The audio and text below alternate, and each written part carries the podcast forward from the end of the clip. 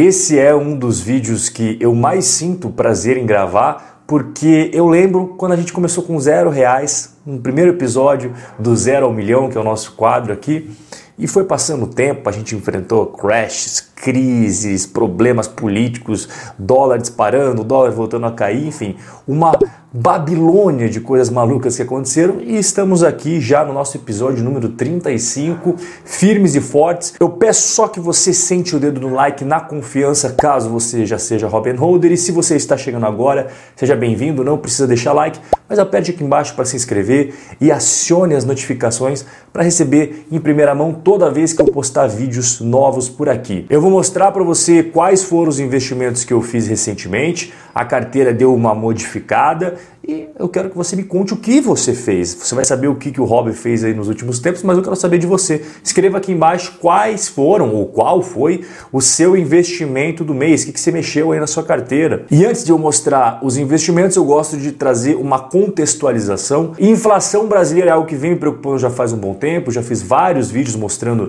investimentos contra a inflação, como você se proteger dessa coisa que é tenebrosa para as pessoas, mas principalmente para as camadas mais pobres da população. A inflação ficou com essa prévia de 0,72 em julho, a maior o mês desde 2004. Quando a gente pega o gráfico, aqui a gente está vendo o IPCA 15, que é a prévia da inflação oficial nos últimos 12 meses. A gente no ano passado, nesse mesmo período, estava ali em 12,13 anualizado e agora já subiu para mais de 8,6. Então é uma grande escalada inflacionária que o Brasil está enfrentando e até agora não teve nenhum dado mostrando um caminho inverso, né? Que está arrefecendo os preços, muito pelo contrário. E junto com isso, a taxa de juros. A taxa de juros também estava morta um bom tempo no Brasil, ali na casa dos 2%, e nessa época eu já falava, olha, para o Brasil, para o risco que tem por trás de emprestar dinheiro para o governo brasileiro, eu não me sinto confortável com 2%.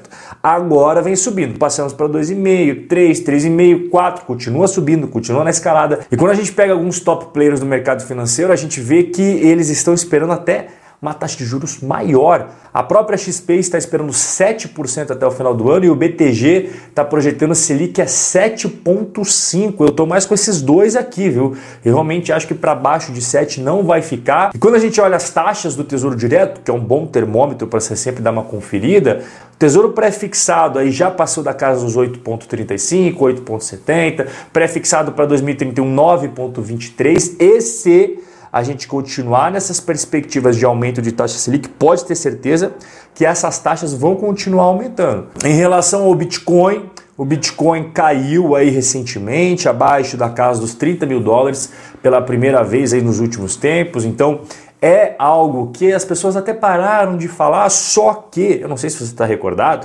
nós temos uma pequena parte da nossa carteira do canal em criptomoedas. E nessa queda eu já aproveito para falar para você qual foi um dos meus investimentos. Eu aproveitei para aportar mais. Então eu investi mais em Bitcoin, eu investi mais em Ethereum, eu investi mais em Ripple e abri posição em Cardano. Então essas quatro criptomoedas são as criptos que fazem parte da carteira do canal, que atualmente está com 1.021 dólares e 91 cents. O dólar nos últimos tempos ele voltou a subir. Tá? Dólar tem maior alta em 10 meses e vai a 5,25, mas quando a gente pega o mais atualizado, ele fechou aí em R$ 5,20. Aqui no longo prazo, né, saindo lá da casa dos 1,50, 1,60 e atualmente na casa dos 5,20. Esse gráfico você nunca pode esquecer, ele mostra a importância de você ter parte, pelo menos, do seu patrimônio. Não precisa ser tudo se não quiser, tá? Mas uma parte tá, tem que ter em dólar, cara, não adianta. Ah, mas o dólar, os Estados Unidos imprime um monte de dinheiro, os Estados Unidos também tem inflação, com certeza, eu concordo com você.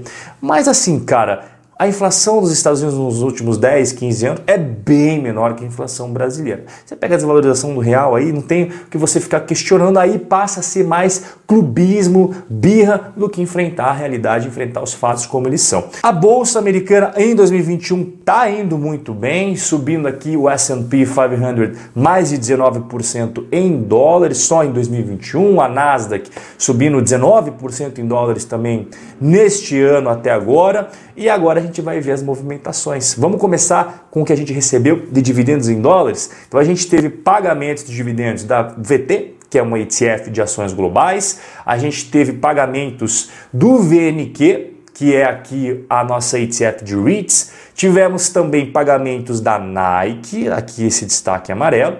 O BND também pagou e o EMB também pagou rendimentos. Esses dois últimos aqui são ETFs de renda fixa que pagam dividendos mensais em dólares. E esses em vermelhinho que você está vendo é os descontos de imposto de renda, lembrando para quem está chegando agora, toda vez que eu recebo pagamento de dividendos, eles retêm 30% de imposto de renda na fonte. E ao longo de 2021, a nossa tabela de rendimentos é essa que você está vendo na tela. Então, o mês de fevereiro e o mês de abril foram os meses bem mais fraquinhos, mas quando a gente pega março, a gente recebeu 430 reais. Quando a gente pega aqui o último mês de junho fechadinho, deu 666 reais de pagamentos dessas empresas, etc. Tal. Então, realmente a nossa bola de neve está começando a crescer cada vez mais. E o que, que eu comprei nesses últimos tempos aí, né? Nos últimos dias eu comprei ali no dia 23 de junho oito cotas de EMB, que é uma ETF de renda fixa de países emergentes, são 30 35 países emergentes que emitem títulos de dívida em dólares, então o governo nunca pode imprimir dólares, a não ser o governo dos Estados Unidos, mas aqui são países como a Rússia, o Catar, Emirados Árabes, o próprio Brasil, isso dá mais segurança para mim, e ele paga um pouquinho mais de dividendos. Eu também comprei nove cotas do VNQ, que é uma ETF de 140 fundos imobiliários americanos, REITs, então essa ETF eu nunca vou ter que me preocupar com diversificação. E o MB ele paga dividendos mensais em dólares, o VNQ ele paga a cada três meses. Tá? Então ele fecha o trimestre, recolhe toda a grana e paga ali para os investidores. Eu gosto bastante também do VT e é por isso que eu comprei nove cotas. O que é o VT? Basicamente ele investe em ações do mundo inteiro. Ele também paga dividendos a cada três meses. Esses três que eu estou mostrando para vocês são três ETFs, uma de renda fixa, outra de REIT e outra de ações e todas elas pagam dividendos em dólares, faz parte da estratégia do canal, sempre investir em ativos geradores de renda. Porra, mas eu tô vendo ali, cara, por que, que você comprou no dia 23 de junho e só tá falando agora? Os analistas de valores imobiliários com CNPI, eles precisam esperar até 30 dias para falar para o público que eles estão comprando, que eles estão vendendo. Então, quando a gente pega a rentabilidade da nossa carteira aqui do canal, as ações, apenas ações, já vou mostrar como é que tá só a parte das ações, a gente está com uma rentabilidade de 86,3% em dólares. Quando nós pegamos a parte das ETFs, nós estamos com uma rentabilidade de 13,25%. Então hoje, qual que é a maior posição em ações na carteira do canal? A Nike. Eu adoro o modelo de negócio da Nike. Ela entregou um resultado maravilhoso aí no último que ela divulgou para o mercado. As ações explodiram. Até gravei os stories, mostrei no dia. Realmente foi um dia muito bom para a Nike, naquela né, que ela divulgou os resultados. Daí temos a Paychex em segundo lugar. Em terceiro, a Procter, a P&G. Em quarto, a Johnson Johnson. São quatro empresas maravilhosas. Aí temos a Flack, Disney, Moody's, a Monster a Visa e a Rollings. Então essas daqui são as, as ações que fazem parte da carteira do canal, bem diversificadinhos, são setores distintos, os negócios entre si não têm muita relação, então isso que faz uma carteira realmente ser bem diversificada na prática. Quando eu pego essa parte das ações e somo com as ETFs, a gente chega a essa carteira global aqui, ó.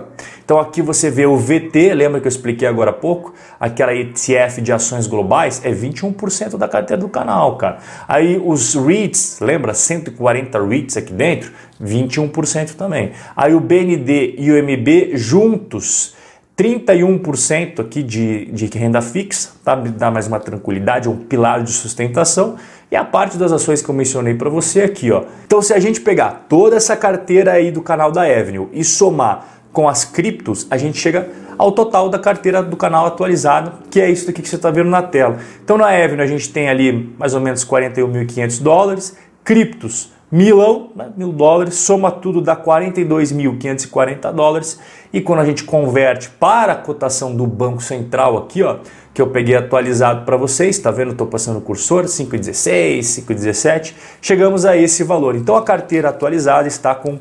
219.912,75. E para você compreender mais como eu escolho ações, como é que eu escolho ETFs, fundos imobiliários, como que eu penso em investimentos, fica o convite Primeiro link na descrição, quatro aulas 100% digitais gratuitas para você entender mais como eu penso sobre investimentos. Então a primeira aula chega em menos de um minuto na sua caixa de entrada, você deixa seu e-mail, você vai receber lá. No dia seguinte a mesma coisa, vai receber a segunda aula, no outro dia a terceira e assim por diante. Não esqueça de escrever aqui embaixo quais investimentos você acabou aportando aí nos últimos tempos, no seu aporte mensal. E o nosso bate-papo vai ficando por aqui. Um forte abraço e até a próxima.